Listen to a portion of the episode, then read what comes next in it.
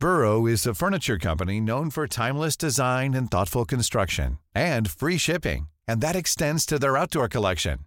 Their outdoor furniture is built to withstand the elements, featuring rust-proof stainless steel hardware, weather-ready teak, and quick-dry foam cushions. For Memorial Day, get 15% off your Burrow purchase at burrow.com slash ACAST and up to 25% off outdoor. That's up to 25% off outdoor furniture at burrow.com ¿Es en serie? Oh my gosh. ¿Es en serie? ¿Es en serie? Okay, 3000 left turn, 110 direct direction, idea.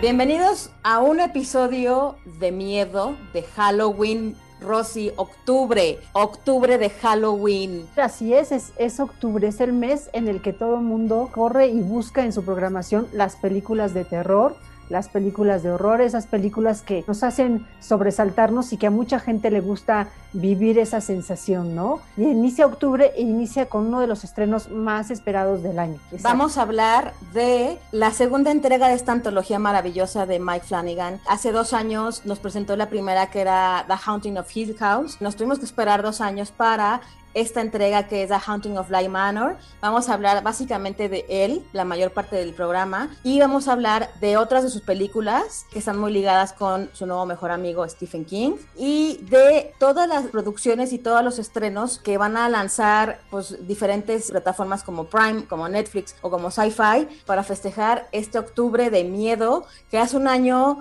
yo me acuerdo de Rosy que estábamos hablando de Marianne. Nunca la superé, Marianne, o sea, Ya de verdad sé. es una serie que a mí sí me dio bastante miedo que tengo que confesar que ni siquiera la acabé de ver porque dije no. Qué bueno que no la acabaste de ver porque después Sí. ya está súper fumada. Entonces, creo que viste lo que tenías que haber visto.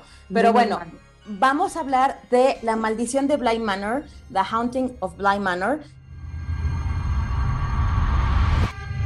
There you are. Now let's come up with a story. Esta nueva segunda entrega de esta antología que se desprende de Hill House, de Mike Flanagan, en donde se centra en las obras de, Henry James, este autor famosísimo como maestro de la literatura gótica, y suma otros elementos, o sea, agarra este primero, The Turning of the Screw, otra vuelta de tuerca es como su obra maestra, pero mezcla otras dos obras que es The Jolly Corner y Romance of Certain Old Clothes para mezclar un poquito esta historia. Pero esta historia de qué va Rosy Palomeque?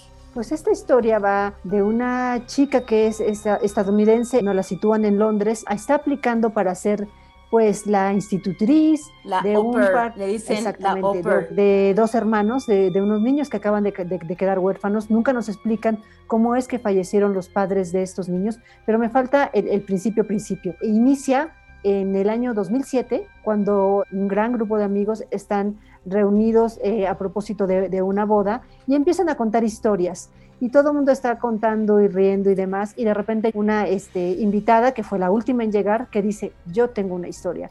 Y todo el mundo la voltea a ver como diciendo, ¿tú qué tienes que contar? Y ella empieza a contar la historia. Hay que decirlo, ya vimos toda la temporada, ya Netflix nos hizo el favor de adelantarnos. No podemos decir ciertos spoilers, aunque salimos el mismo día, hoy se estrena, no queremos arruinárselos, pero hay que decir que Mike Flanagan regresa con su elenco, el elenco de la primera.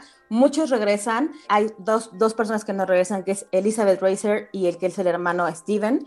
De ahí en fuera regresan, pero bueno, la narradora es importante. Y a partir de, este grupo de amigos que están escuchando historias es que se desarrolla la historia de la niñera. Pero incluso llega un momento en el transcurso de la serie que hasta se te olvida que, que ese grupo de amigos te estaba, es el que te estaba contando la historia, ¿no? Porque te llegas a adentrar tanto, personajes eh, que están muy bien delineados y que todos están, la mayoría, no todos, están sacados de, esta, de este libro que tú bien mencionas, Otra Vuelta de Tuerca Otra de Henry James. Ujú. que de verdad es uno de los escritores eh, góticos eh, más, eh, digamos que a los que se, más se les rinde culto, por así decirlo, ¿no? Están los dos niños que ella va a cuidar y los va a cuidar a un lugar que se llama Bly ¿no? Exacto, y está situado en los ochentas. Exacto. Ella es Victoria Pedretti, que a Victoria Pedretti la conocemos como Nell en la primera temporada, la conocimos como la novia, eh, pues igual de psicótica que el, que el protagonista de You. Victoria Pedretti es la au pair, es Dani o Poppins, eh, como, como la vamos conociendo. La au pair se le llama, es un término francés, a una muchacha o un muchacho que va a una casa a cuidar los niños, pero que va a vivir en esa casa este, y es básicamente como un intercambio, ¿no? O sea, va a vivir ahí, va a convivir con la familia, pero va a cuidar a los, a los niños. Y en el elenco también está Henry Thomas, el niño de E.T., que lo, lo, recordamos perfecto. Henry Thomas fue el papá joven, el papá Crane eh, de la 1, y regresa eh, Katie Siegel en un súper personaje. Katie Siegel era Teodora. Y bueno, eh, hay personajes nuevos, como bien dijiste, Rosy. Está Tania Miller, ella es la señora Gross, la, que es la, la governor, que es la que se encarga como la ama de llaves de este castillo, ¿no? Porque en realidad es un castillo. I know what loss is. Your parents loved you so, so much. In a way, they'll always be here. A grandes rasgos, de esto es de lo que, de lo que va esta entrega de Mike Flanagan, que él, él ha dicho, Ale, que es una historia de amor, una historia romántica, gótica. Él mismo ya lo ha mencionado así. Y en esta historia también vuelve con ese concepto que él ha manejado desde, desde su primera entrega de expresar las heridas emocionales a través de esos fantasmas, ¿no? O sea, como si esas heridas emocionales que muchos traemos cargando fueran esos fantasmas que nosotros proyectamos y vemos. Así es, bueno, en primer hay que decir que nadie hace historias de fantasmas, nadie como Mike Flanagan. Él es el maestro de las historias de fantasmas, ¿no? De terror de fantasmas. Al principio del año vimos una película que se llama Turning, que es básicamente esto, fue fatal. O sea, ha habido 35 adaptaciones y la verdad que esta, en mi opinión y en la opinión de muchos críticos, es la mejor adaptación de este gran libro. Pero esta historia, a diferencia de Hill House, no es de una familia, sino es una, de una familia que se hace, de esos extraños que se encuentran en diferentes circunstancias, se conocen y que se escogen ser como familias. A Flanagan le encanta jugar con los tiempos, entonces eso es algo que me, me gusta mucho de él, que va y viene. Y básicamente es una historia de amor que para Flanagan él siempre ha dicho que es lo mismo que una historia de fantasmas porque jugar con historias de fantasmas es como una expresión de esas heridas emocionales. Y dijo algo que a mí me fascinó. La conexión de una gran historia de amor, una gran historia de fantasmas, los dos son lo mismo. Cuando nos enamoramos es como dar a luz a un nuevo fantasma. Es algo que nos seguirá por el resto de nuestra vida. Eso es para mí lo que es eh, Blind Manor. Aquí te cuentan la historia de dos parejas, básicamente, que se enamoran en diferentes circunstancias y también de, de los fantasmas y de cómo se dan cuenta que son fantasmas, el proceso que tienen para ser fantasmas y esa pues esa negación de ser fantasmas, ¿no? Entonces está increíble. Los niños, la verdad es que nadie trata a los niños como, como él, o sea, tiene un equipo increíble porque tanto como en la primera como en esta, los dos niños protagonistas son buenísimos. Bueno, el elenco está espectacular, o sea, que conocemos, como les dije, a la ama de llaves, que es la señora Gross, que para mí fue, fue mi personaje favorito. Eh, conocemos también al chef, a Owen, que es Raúl Coley, que es, es, un actor que yo conocí en, en Zombie, que también es buenísimo. Amelia Eve, que es Jamie, que es la jardinera. Perdóname que te interrumpa, ese personaje, ese personaje lo creo, ese personaje no está en el libro original, ¿no? Lo fue armando muy bien para que fuera parte de esta historia. It's going to sound strange, but I'm having somebody else's dream.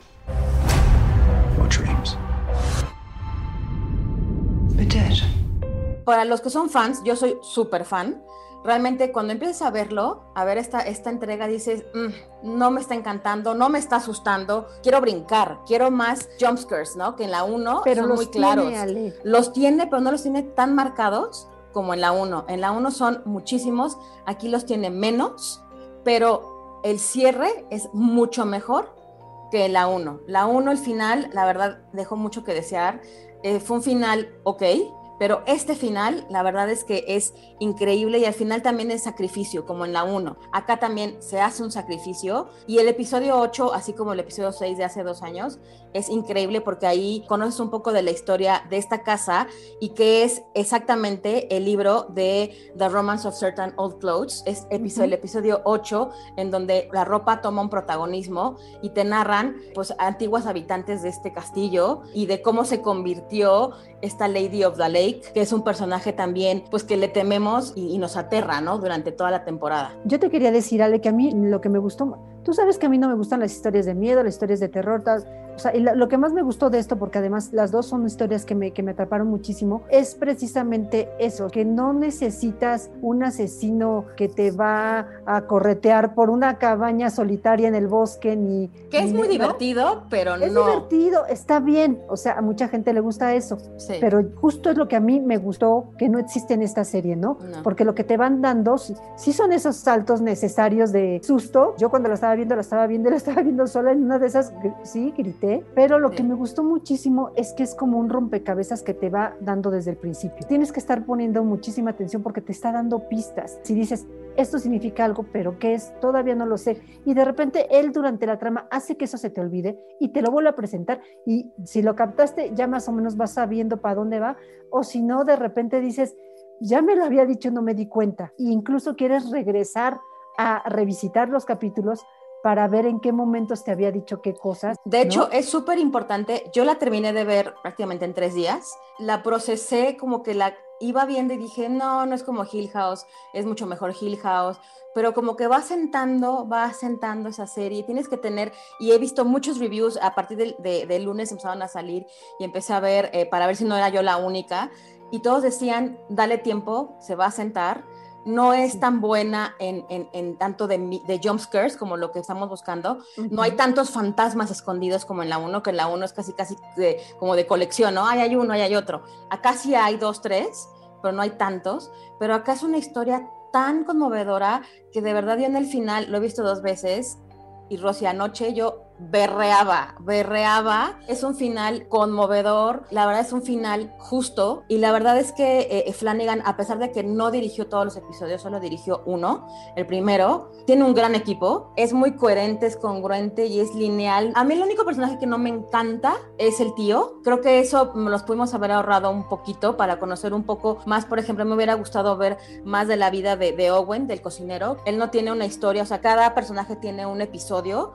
Los únicos dos que no tienen un episodio es la jardinera y es Owen, que sí te enteras un poco de su vida, pero la verdad es que eh, Victoria Pedretti, insisto, está increíble, lo hace perfecto porque ella está prácticamente en todas las escenas, ella carga con un fantasma y que aquí hay que decirlo y es como Abel, Abel la, la serie que hemos hablado, que aquí todos los fantasmas tienen un motivo, tienen un porqué, te los explican. O sea, sí hay cosas sobrenaturales, obviamente, porque al fin estamos hablando de, amor gótico, ¿no? Pero realmente el que ella tenga un fantasma tiene un porqué y un porqué racional. I've things.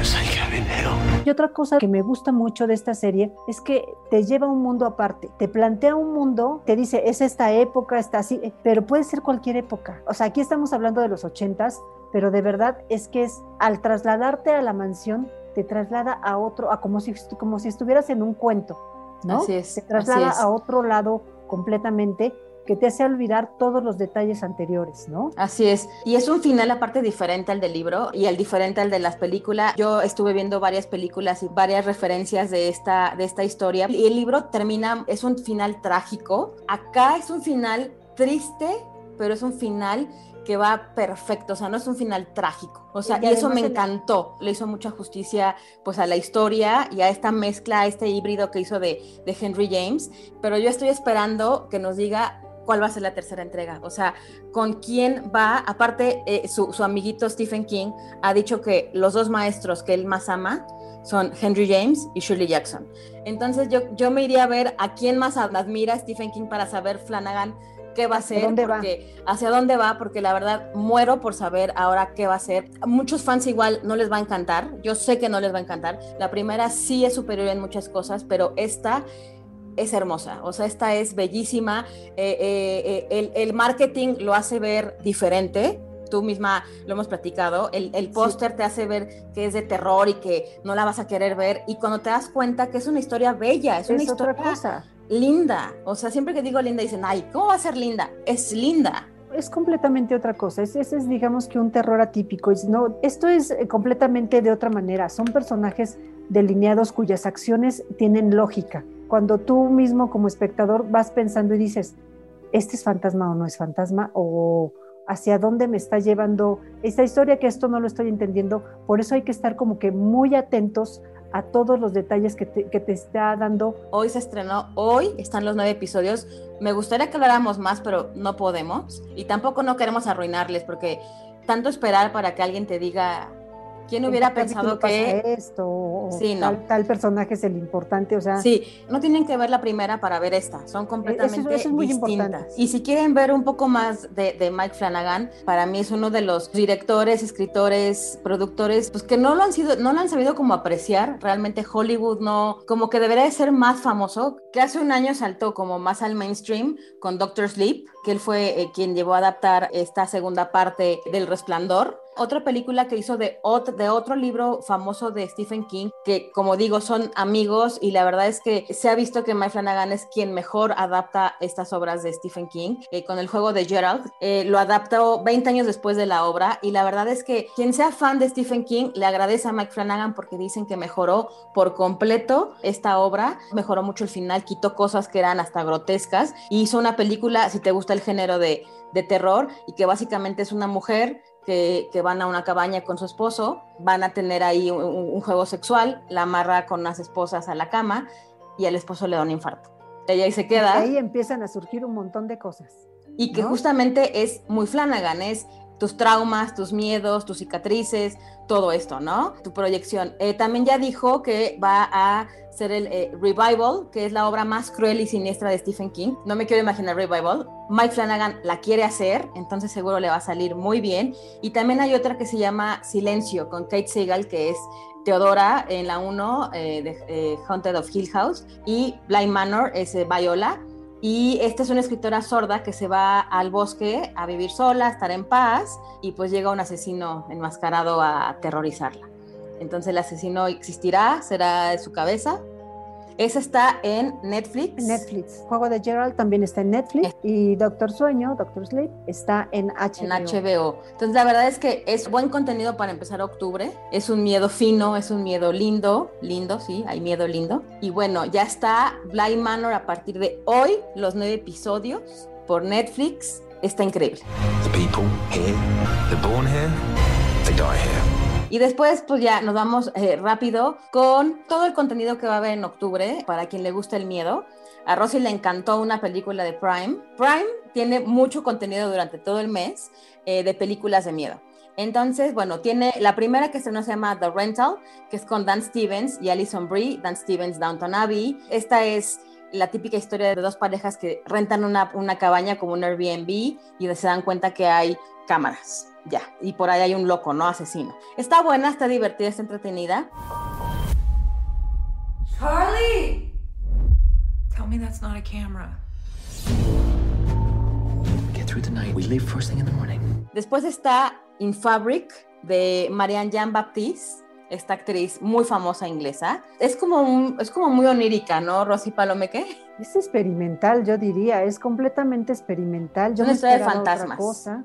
Yo me esperaba prácticamente otra cosa y la verdad, eh, bueno, yo ni siquiera la acabé de ver, de verdad. Habrá gente que le va a gustar seguramente. A mí se me hizo, o sea, demasiado experimental. Sentía que no iba para ningún lado, ¿no? O sea, ya es la historia de, de una mujer que compra un vestido y ese vestido cobra vida y hace cosas en la vida de los... O sea, dices, no, no, no. O sea, y quien quiera ver, por ejemplo, a Gwendolyn Christie eh, de Game of Thrones haciendo este un personaje completamente diferente, rarísimo.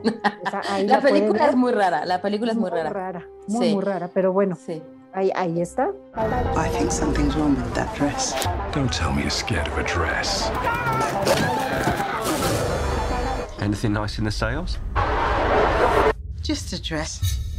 También está, esta no la pudimos ver porque nosotros eh, grabamos antes, pero esta tengo muchas ganas de verla, que se llama Dalai. Se estrenó el 6 de octubre y es con Peter Saskar, Mireille Lenos, esta chica de The Killing, y Joey King, que es eh, de The Act. Y es la historia de una pareja, de estos papás, que se enteran por su hija que pues mató impulsivamente a su mejor amiga y cómo quieren encubrir este crimen y cómo empiezan con mentiras y engaños y hasta la hija como que lo, lo olvida en su cabeza, lo esconde en su cabeza, en su mente se ve que está muy buena, no la hemos podido ver, pero bueno, aquí les queremos decir todo lo que hay, toda la oferta.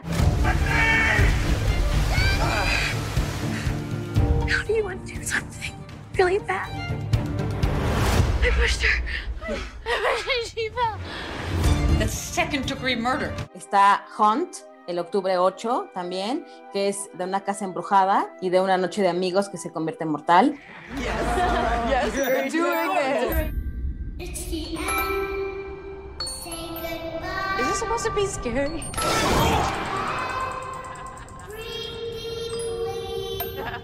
La nueva temporada de Twilight Zone, que nos gustó mucho la Esa primera temporada. Jordan Peele regresa con esta nueva temporada, en donde ahora va a estar George Takei, Topher Grace, ¿se acuerdan de, de That 70 Show? Jenna Elfman, Dharma, Dharma y Greg, Dharma, eh, Joel McHale, Journey Smollett, eh, con más historias. Son varios episodios eh, con diferentes historias. La verdad es que está, es muy buena.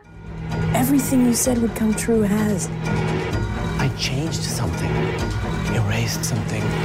We're not meant to be here. También Nocturne, Nocturne es el 13 de octubre y esta la hace Blumhouse, que a mí todo lo que haga Blumhouse me gusta, que es quien hizo The Purge, es quien hace miedo, pero hace miedo, Rosinder, te ríes de mí, pero hace miedo que Sí. de verdad te divierte, o sea, es un miedo que te divierte y hasta te asustas, pero te ríes de ti mismo de que, ay, me asusté, qué bruta, o sea, De esas películas que tienes que ver con tus amigos. y esta es una pianista increíblemente talentosa que hace un trato macabro para poder superar a su hermana y convertirse en la mejor estudiante de la escuela. You stole my piece. I knew you were jealous. Everybody else does too. Something's up with you, Jules. I won't be there to pick up the pieces. Para los niños, los pequeños que quieran ver cosas de miedo no tan fuertes, Ghost Rider llega a su segunda temporada por Apple TV Plus. Y esta es la historia de un fantasma que toma una pequeña librería y son cosas sobrenaturales. Por aquí lo padre es que eh, los niños aprenden de diferentes obras, por ejemplo, eh, de Sherlock Holmes. Hacen varias referencias a obras literarias muy, muy importantes. Eh, ha ganado muchísimos premios esta, esta historia. Something creepy is going on. We all see it. Whoa. It's a ghost. A ghost writer? Y bueno, sci-fi. Sci-fi, obviamente en sci-fi iba a haber cosas de miedo. Va a tener eh, todos los domingos maratón de Grimm. ¿Te acuerdas de Grimm, Rosy? Que es esta historia de que cada episodio es de los hermanos Grimm, pero es un detective que eh, busca como crímenes. La verdad es que es muy divertida. The misfortune of our family is already passing to you. What are you talking about? This is no fairy tale. The stories are real. Y del 5 al 30 de octubre va a tener Sci-Fi Halloween, en donde pueden encontrar muchísimas películas de terror. Eh, De terror light, de terror no, no como el vestido. No, no así. Bueno, ya sé que tú quieres hablar solo de puros estrenos. Yo la verdad no puedo dejar de recomendar las películas de este señor que está aquí, de Guillermo del Toro. Tienen que verlas. Mi favorita Es El Espinazo ver, del. Diablo. Espinazo, el laberinto del fauno. o sea, Me fascina. Y una, una que él es productor, no director, Los Ojos de. Julia. Ahí No, sí te estamos en suda el- las manos. mes- Estás ahí. Y me estás mirando. Estamos en el mes del terror, así es que tienen, tienen material para todo el mes. Tú, de tus películas favoritas de terror, ¿cuál recomendarías? Hocus Pocus. Muy Hocus bien. Pocus es una tradicional, es, es típica, es, una, es de Disney, Bette Midler. De hecho, ahorita se anunció que fueron el número uno en taquilla. O sea, una película de los noventas. Hocus Pocus es mi película favorita de Halloween, no de miedo. You stay for supper. I'm not hungry. But we are. Yo no tengo películas favoritas de este género, pero me puso muy mal cuando vi una película francesa que se llama Voraz. Se llama Voraz, la pueden ver en YouTube, está para reventar ahí en YouTube y de verdad es una historia escalofriante, porque es una historia de una chica, su familia y ella son vegetarianos, todos son veterinarios y hay una razón por la que son vegetarianos. No les diré más, tienen que ver Voraz. Esa sería mi recomendación, Ali. Vamos a seguir dando opciones todo este mes porque van a haber estrenos. Eh, básicamente les dijimos de Prime las películas. Por favor, díganos qué opinaron de Blind Manor. Después platicaremos más. Ya podremos decir un poquito más de, los spoilers que hoy no pudimos. Pero bueno, La Maldición de Blind Manor, nueve episodios en Netflix. Y pues toda la oferta de Prime de películas de terror. Rosy Palomeque, tus redes sociales. R Palomeque en Twitter, Rosalinda PB en Instagram. Alexandra Bretón en Twitter, es en serie MX en Instagram, es en serie en Facebook. Y no se olviden de seguir todos los podcasts de OM en arroba podcast OM. Y si quieren escribirnos, lo pueden hacer a podcast.om.com.mx. Y para seguir en el mismo tono de miedo, eh, dentro de todos los podcasts que tiene Organización Editorial Mexicana, les queremos recomendar Cofre de Leyendas, que en esta ocasión nos está contando la leyenda del charro negro. ¿Quieren saber qué pasó en Puebla, quién es el charro negro y por qué se parece? No dejen de escucharlo. Así es, y la próxima semana estaremos hablando de series de chicas, series ligeras para ver. Emily en París, Rosy Palomeque, Darren Star regresó, el creador de Sex and the City. A ver, a ver si cumple lo que prometió. Hasta la próxima. Bye. Please don't hurt me.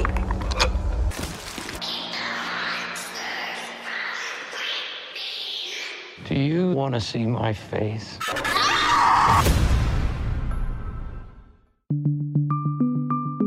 Esta es una producción de la Organización Editorial Mexicana.